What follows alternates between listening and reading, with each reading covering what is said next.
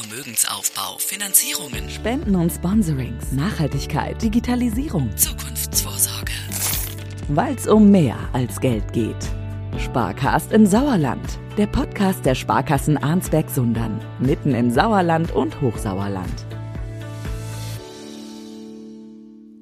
Herzlich willkommen zu einer neuen Folge des Sparcasts und heute wird es sehr spannend. Vielleicht äh, sind wir heute vielleicht auch so ein klein bisschen ein True Crime Podcast, denn es geht um Datendiebstahl und Phishing.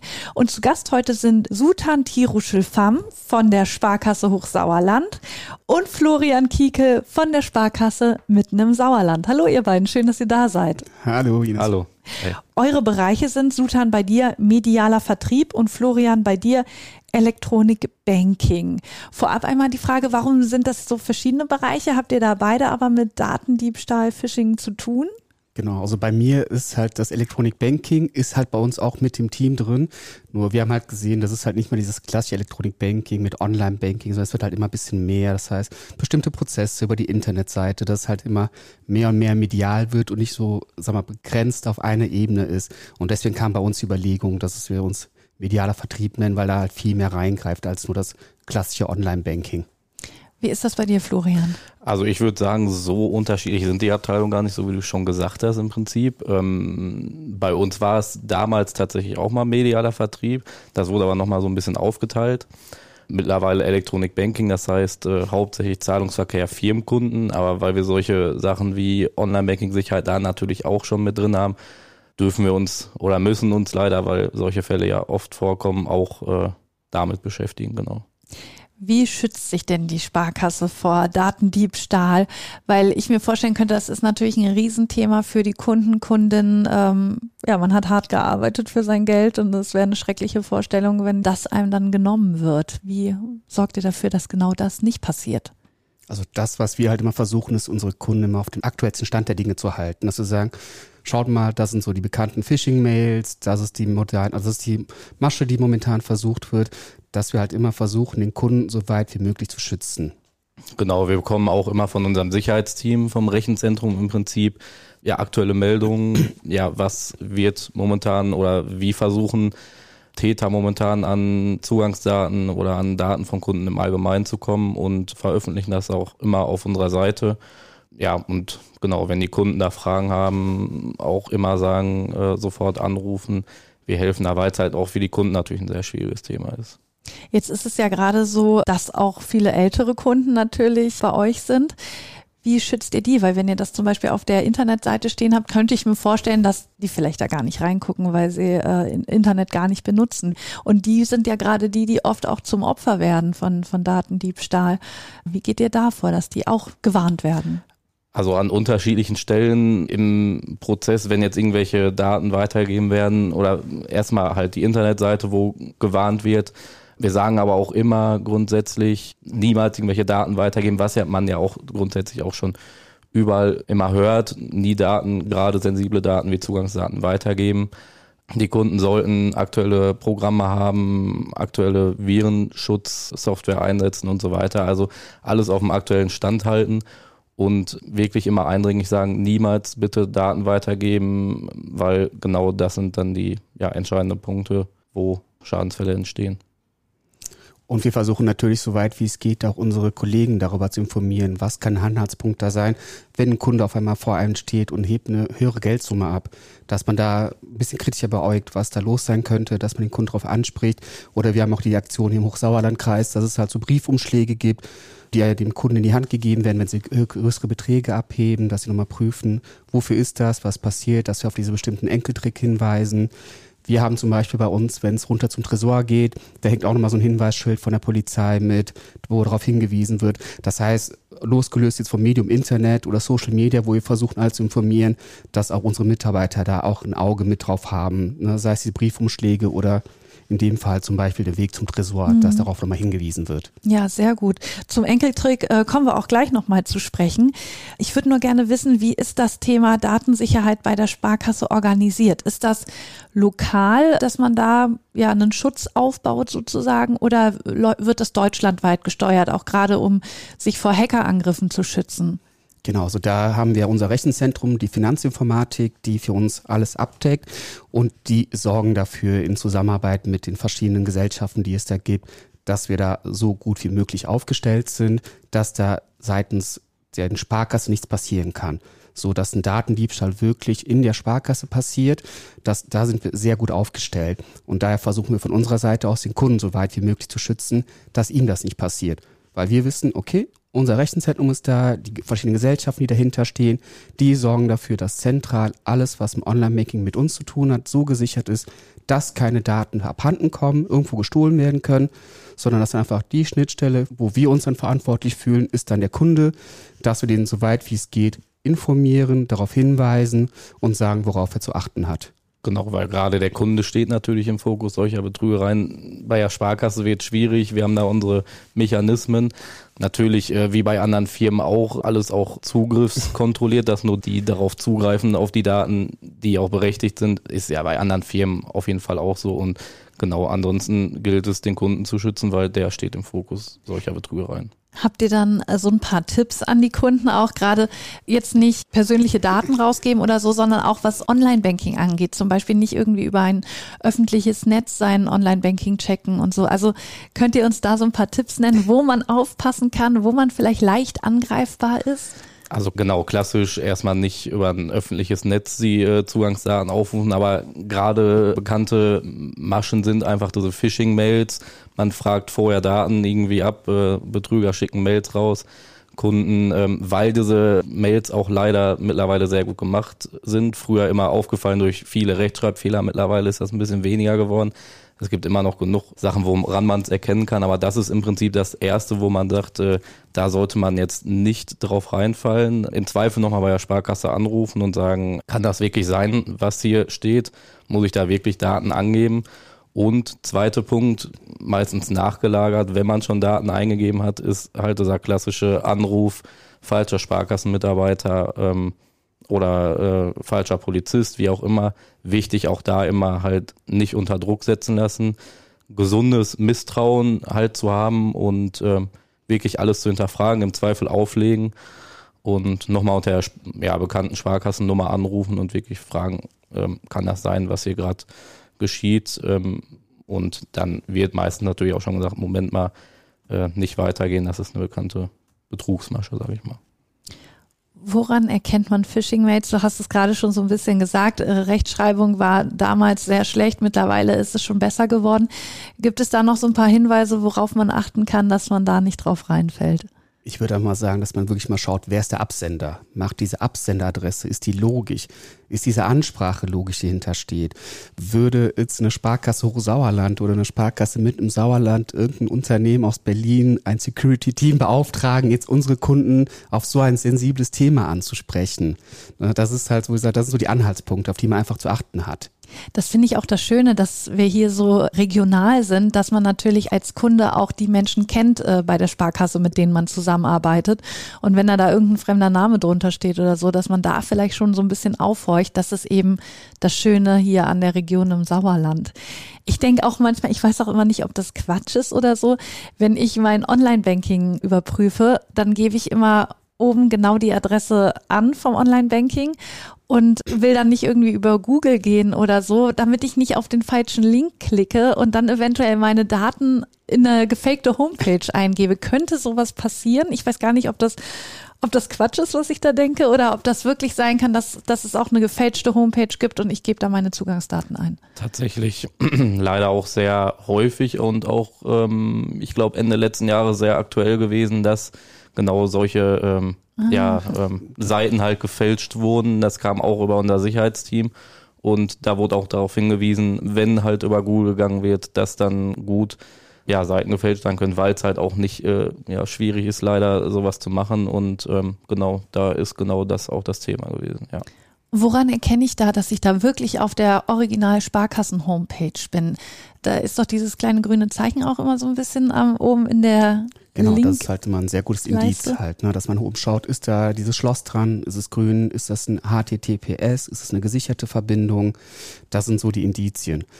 Aber was ich halt immer am Endeffekt immer sagen kann, ist, okay, auch wenn die Daten irgendwo abhandengekommen sind, auch wenn irgendein Phishing-Fall passiert ist, der letzte entscheidende Schritt, der mal passiert ist, die TAN-Eingabe. Das heißt, mhm. der Kunde bestätigt dann mit seiner TAN-Eingabe, okay, das ist der Auftrag, den ich rausschicken möchte, das ist die Summe, das ist der Kontoempfänger und mit meiner TAN, das ist ja wie wenn ich Überweisung abgebe und ich unterschreibe die. Mit der Unterschrift sage ich ja hier, liebe Sparkasse, das ist mein Auftrag, bitte führt den so aus, wie ich ihn abgegeben habe. Und da sage ich mal so, der letzte entscheidende Schritt ist halt, dass man als Kunde nochmal prüft bei der TAN so, ist das der Auftrag, den ich wollte? Ist das der richtige Betrag? Ist das der Empfänger, wo es rausgehen soll? Und sollte da irgendwas drinstehen, was nicht passt, dass man einfach abbricht. Na, dass man das nochmal für sich als letzten Schritt nochmal genau durchschaut. Falls man auf ein Phishing reinfällt, auf eine gefälschte Seite, die irgendwas abändern sollte, ist das die letzte Möglichkeit, wo der Kunde für sich den Vorgang noch abbrechen kann.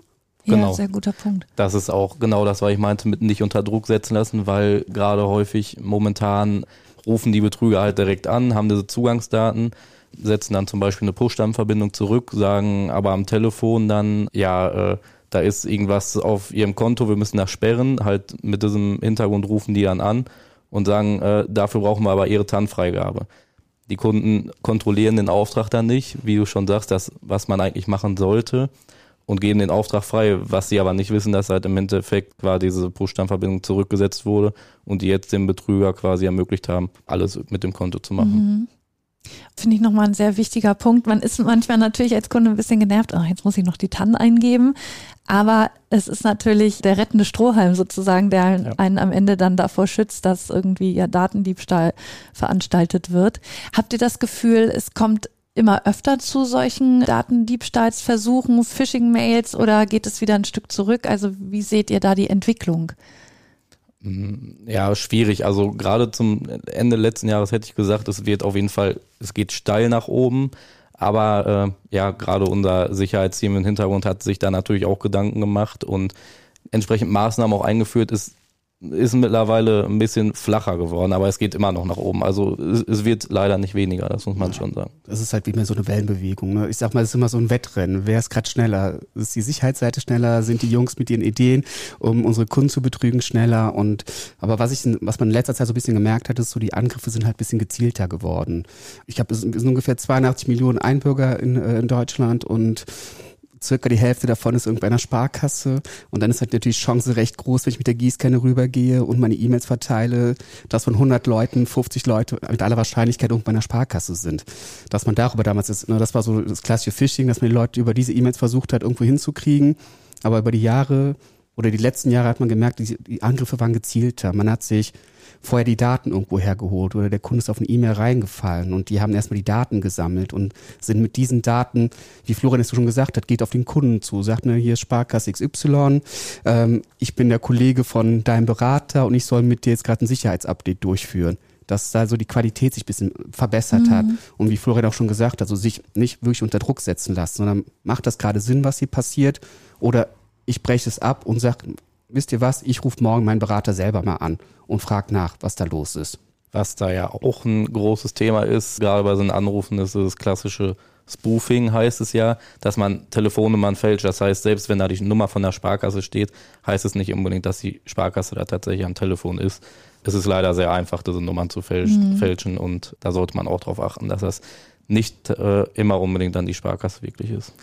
Kommt es denn auch mal vor, dass ihr es wirklich seid und die Leute dann schon so vorsichtig und in Alarmbereitschaft sind, dass die sagen, nein, nein, ich, ich jetzt sag gar nichts und auflegen und ihr denkt, oh Mann, es, uns wird echt das Leben schwer gemacht. Ja, aber äh, ich finde es halt gut, wenn es so ist. Ne? Ja. Also man denkt im Moment so, oh, ich will dir doch gerade helfen, aber der andere sagt so, okay, ich finde es gut, dass der Kunde so wachsam ist und mitdenkt und sagt, okay, wissen Sie was, legen Sie auf, rufen Sie die Zentrale an, lassen sich mit mir verbinden und dann lösen wir unser Problem das finde ich auch schön zu wissen, das einmal von eurer Seite so zu hören, okay, ihr seid nicht sauer und äh, man stößt damit keinem vom Kopf, sondern es ist gut, wenn man so vorsichtig ja, ich glaub, ist. Ich glaube, wir sind eher froh, wenn genau. sowas passiert, weil wir wissen, okay, die Kunden sind wirklich vorsichtig und äh, sagen oder halten sich auch wirklich daran, was wir dann sagen. Also, mhm. also ich bin froh, wenn sowas passiert und sagt den, oder gibt dann auch die Rückmeldung, alles richtig gemacht. Ist äh, gut, wie du reagierst. Aber es kommt schon öfter vor.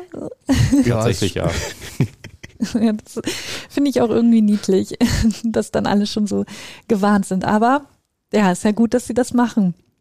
Ich wollte noch mal von euch wissen, weil wir ja am Anfang auch über das Thema Enkeltrick gesprochen haben. Habt ihr sowas schon mal erlebt, ähm, dass ihr gemerkt habt, okay, die, die ältere Frau oder der ältere Mann, äh, der wird gerade reingelegt. Kommt sowas vor? Merkt ihr das? Ja, ich glaube, dafür sind wir zu weit weg, so vom direkten Kundenkontakt, ja. wo das wirklich der Kunde jetzt am Schalter vorbeikommt und den Kontakt sucht. Bei uns ist dann eher so dieser Enkeltrick immer mit WhatsApp, dass dann auf einmal so eine WhatsApp kommt mit hier, ich bin deine Tochter, ich habe eine neue Handynummer, mein Handy ist kaputt gegangen. Aber dann kommen wir genau zu dem Zeitpunkt ins Spiel, wenn es eigentlich schon gelaufen ist. Mhm. Also wir. was so, müsst ihr dann noch machen? Äh, das, was wir dann versuchen, ist halt äh, eine Überweisung zurückzurufen, dass wir sagen können, okay, ist jetzt leider passiert. Wir versuchen, die Überweisung zurückzurufen und mehr können wir in dem Moment leider nicht machen, weil es sind ja keine Daten in dem Sinne geklaut worden, sondern die Person ist leider auf eine andere Person reingefallen und hat gesagt, okay, das ist meine Tochter, das ist mein Sohn. Er hat gerade irgendein Problem und ich überweise schnell das Geld. Das heißt, es sind keine Online-Banking-Daten geklaut worden, wo wir irgendwas sperren könnten, was zurücksetzen, sondern mhm. wir können nur sagen, okay, ist passiert. Entweder wir, ist es weg oder. Genau, ne, wir versuchen Überweisung zurückzurufen. Jetzt müssen wir die Daumen drücken, in der Hoffnung, dass es klappt. Wenn nicht, muss man sagen, hat der Kunde im Moment leider Pech gehabt. Ja. Und äh, wie geht es euch dann damit? Also ist man da auch so ein bisschen angespannt, wenn man denkt, oh, ich äh, will das noch retten, ich will das Ruder noch rumreißen? Auf jeden Fall. Also äh, ich bin äh, oder man ist auch selbst immer irgendwo mitgenommen, wenn man sowas mitkriegt, gerade so ein Schadensfall oder so. Ähm, und man freut sich dementsprechend umso mehr, wenn jetzt wirklich noch ein Rückruf äh, oder äh, ja genau, wenn die Überweisung wirklich noch zurückgerufen werden konnte. Also das macht dann wieder doch auch Spaß und dann gerade den Kunden dann anzurufen und zu sagen, hier äh, ist es erfolgreich gewesen und äh, wenn man dann die Erleichterung merkt, dass es da, dann dann macht es dann doch wieder Spaß, das muss man schon sagen. Ja. Das Gut hat wieder gesiegt. genau. ja, seid ihr äh, ja manchmal auch Superhelden, ne? Kann man ja wirklich sagen und ich kann mir auch echt vorstellen, dass die Leute dann super dankbar sind, wenn die hören, okay, ihr habt das nochmal, das Geld nochmal wieder zurückgeholt und, und gerettet sozusagen. Wir wollten nochmal auf den Enkeltrick zu sprechen kommen. Und zwar würde ich da gerne nochmal, ja, dass ihr da nochmal ein paar Tipps gibt, wie man vielleicht auch seine ältere Verwandtschaft davor schützen kann.